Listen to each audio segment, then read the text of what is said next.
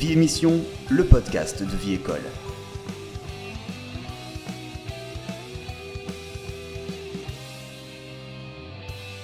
Bienvenue à tous à 10 émissions, le podcast de Vie École. Comme toujours, like, partage et abonne-toi pour soutenir notre émission. On commence par et Annabelle avec des critiques de livres et des, et des recommandations. Salut, c'est Annabelle. Isoul, bienvenue dans notre bibliothèque. Cette semaine, on a deux livres à vous conseiller. Ce sont nos coups de cœur. Non, sel et sucre. L'auteur est Rebecca Carvalho. La date de sortie est le 1er novembre 2022. La famille de Larry Ramirez possède une boulangerie, Celle, à Olinda au Brésil. Juste en face de Sucre, une boulangerie qui est en guerre avec Celle depuis des générations. Mais lorsque la grand-mère de Larry meurt et qu'une grande chaîne de supermarchés s'installe en ville, forçant la plupart des petites entreprises à fermer, Larry décide de travailler avec Pedro Molina de Sucre pour essayer de garder les deux boulangeries. Larry apprend des choses qu'elle n'a jamais connues. Mais quand même, quelqu'un de seul peut-il faire confiance et travailler avec quelqu'un de sucre? Je recommande ce livre car en y réfléchissant, après l'avoir lu, vous y trouverez peut-être quelques conseils pour votre vie personnelle. Nom du livre L'épreuve de la Reine du Soleil. L'auteur, c'est Nisha Julie et ça va sortir le 15 novembre 2022. Laure a survécu 12 longues années sous le tourment de la, du règne Aurora King. Son seul désir est de se libérer de son emprise et de pouvoir se venger, venger sur toute la misère qu'il lui a fait. Mais ensuite, une libération surprise la trouve dans la prise en main du roi soleil. De plus, Laure est sous le feu des pro projecteurs. Elle concourt donc contre neuf hommages, hommages différents pour le rôle de reine.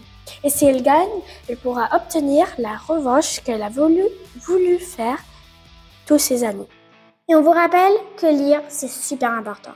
Juste 10 pages par jour suffisent pour lire un livre par mois. Alors, bonne lecture Merci beaucoup Annabelle et Zou. Maintenant, Maxime et Kalissa vont nous rappeler les news de New York. Bonjour à tous. Aujourd'hui, nous allons parler de Thanksgiving pour le deuxième épisode. Un des plus grands événements sera de Macy's Balloon Parade, de 9h à midi, le jour de Thanksgiving. Vous pourrez aussi voir la parade sur Pico. Vous n'avez pas envie d'avoir froid le jour de Thanksgiving? Je comprends. Vous pouvez aussi aller au Natural History Museum la veille, le mercredi, de midi à 18h pour voir les ballons se faire gonfler. On les voit beaucoup mieux et on peut être super proche d'eux. Vous verrez plusieurs ballons comme Bluey, Journal d'un dégonflé, Sinclair's Dino et Stuart the Minion. Si vous aimez patiner, faites un tour à la patinoire de Brian Park. Elle est gratuite si vous avez des patins à glace. Euh, à part cette énorme patinoire ouverte de 8h à 22h, vous pourrez aussi profiter d'un bon chocolat chaud et d'autres petits plaisirs au marché de Noël du parc. Il y a même une petite maison où on peut manger des sandwichs à la raclette. Et puis, l'info de la semaine, c'est le, sapin, euh, c'est le sapin de Rockefeller. C'est un épicéa de Norvège qui fait 25 mètres de haut pour 15 mètres de large et qui pèse 14 tonnes. Il y aura 50 000 leds et son étoile pèse 410 kg et est recouvert de 3 millions de cristaux. Il sera allumé le 30 novembre, puis tous les jours de 18h à minuit. Une fois la fête terminée, le sapin sera offert à l'association Habitat for Humanity qui le recyclera pour, pour servir à la construction de maisons pour la, des familles en difficulté. Au revoir, à bientôt. Merci, j'ai trop envie d'aller au Rockefeller Center. C'est au tour de Leila et Anna pour nous conseiller des pièces de théâtre. Salut les gars, on est de retour. On a des tas de choses à vous dire, alors restez connectés. Le premier spectacle, c'est le grand classique Casse-Noisette. Ça parle d'une fille, Clara, qui reçoit comme cadeau de Noël une poupée. Elle rêve que la poupée vient en vie et fait des aventures avec des rats et des fées. Le spectacle commence le 25 novembre au 1er janvier. Achetez vos tickets à newyorktheater.com. Cette incroyable pièce joue au David H. Koch Theater. Le deuxième est le spectacle fantastique Wicked. Cette comédie musicale parle du passé de la méchante sorcière de l'Ouest et Glinda. Elphala, la méchante sorcière de l'Ouest, est née avec la peau verte et elle est considérée comme méchante toute sa vie, jusqu'à ce qu'elle rencontre Glinda, une fille parfaite et magnifique. Bientôt, ils, deviennent amis. Achetez vos tickets à wicked musical.com. Le spectacle va jouer au Gershwin Theatres sur la 5e rue. Et puis pour vous les parents, il faut absolument voir The Piano Lesson avec la star Samuel L. Jackson. Attention, ce n'est pas le même que le film de 1993 avec Holly Hunter. Cette pièce parle de la famille, ce qu'il faut garder ou jeter pour avancer et ce que l'on veut laisser aux nouvelles générations. Deux frères et sœurs décident de quoi faire avec le vieux piano de la famille. L'un veut le vendre et l'autre le garder. Cette pièce est incroyable, il faut la voir. Bon spectacle et à bientôt. Vous ne savez pas quoi regarder à la télé le week-end prochain? Bah, Lena et Bella vont nous parler de films qui sortent à la télé et au cinéma.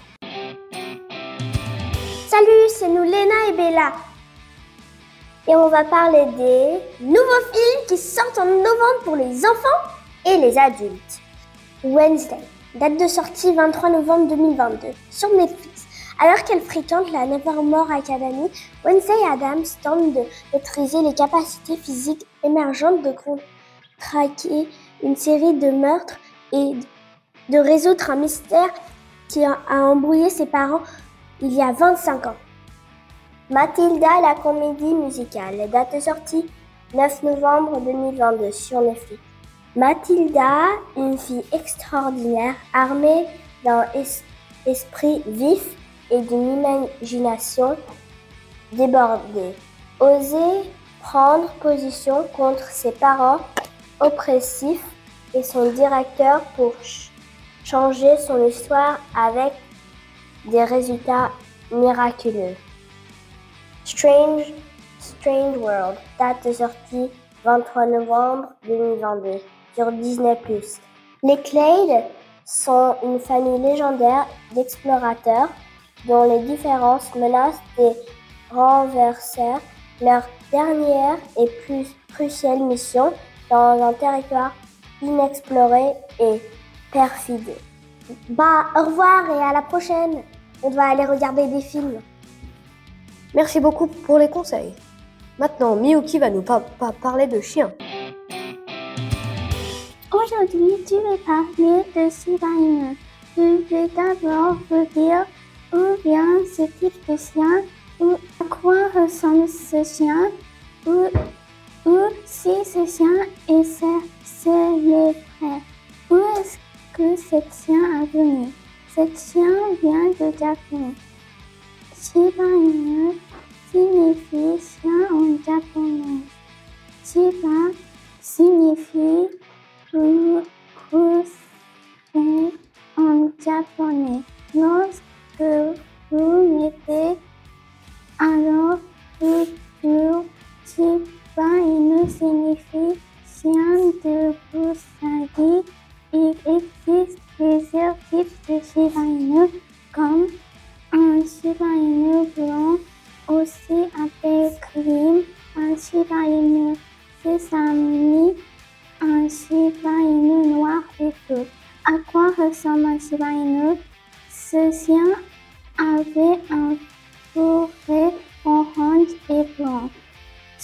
Est un taille moyen et il, il avait un queue bouclé. Est-ce que ce chien est célébré Oui, ce chien est célébré dans le monde entier. Enfin, Kayla et Gloria vont interviewer Camille, la professeure de français des CM2. Camille est la nouvelle maîtresse de CM2 et c'est notre maîtresse. Elle est nouvelle dans l'école, alors on a voulu en savoir un peu plus sur elle. Pourquoi es-tu devenue une maîtresse? Euh, Je suis devenue une maîtresse un petit peu par accident. Un jour, j'ai dû faire un remplacement au Canada avec des élèves de 9 ans du primaire. Et j'ai adoré le fait de pouvoir enseigner à chacun selon ce qui lui convenait le mieux. C'est pourquoi je suis rentrée en France, passer le concours pour devenir enseignante. Pourquoi es-tu venue à New York? Et à The École Je suis venue à The École car il y avait un poste d'enseignant disponible, que j'avais très envie de travailler dans une école à taille humaine avec des superbes élèves de CM2.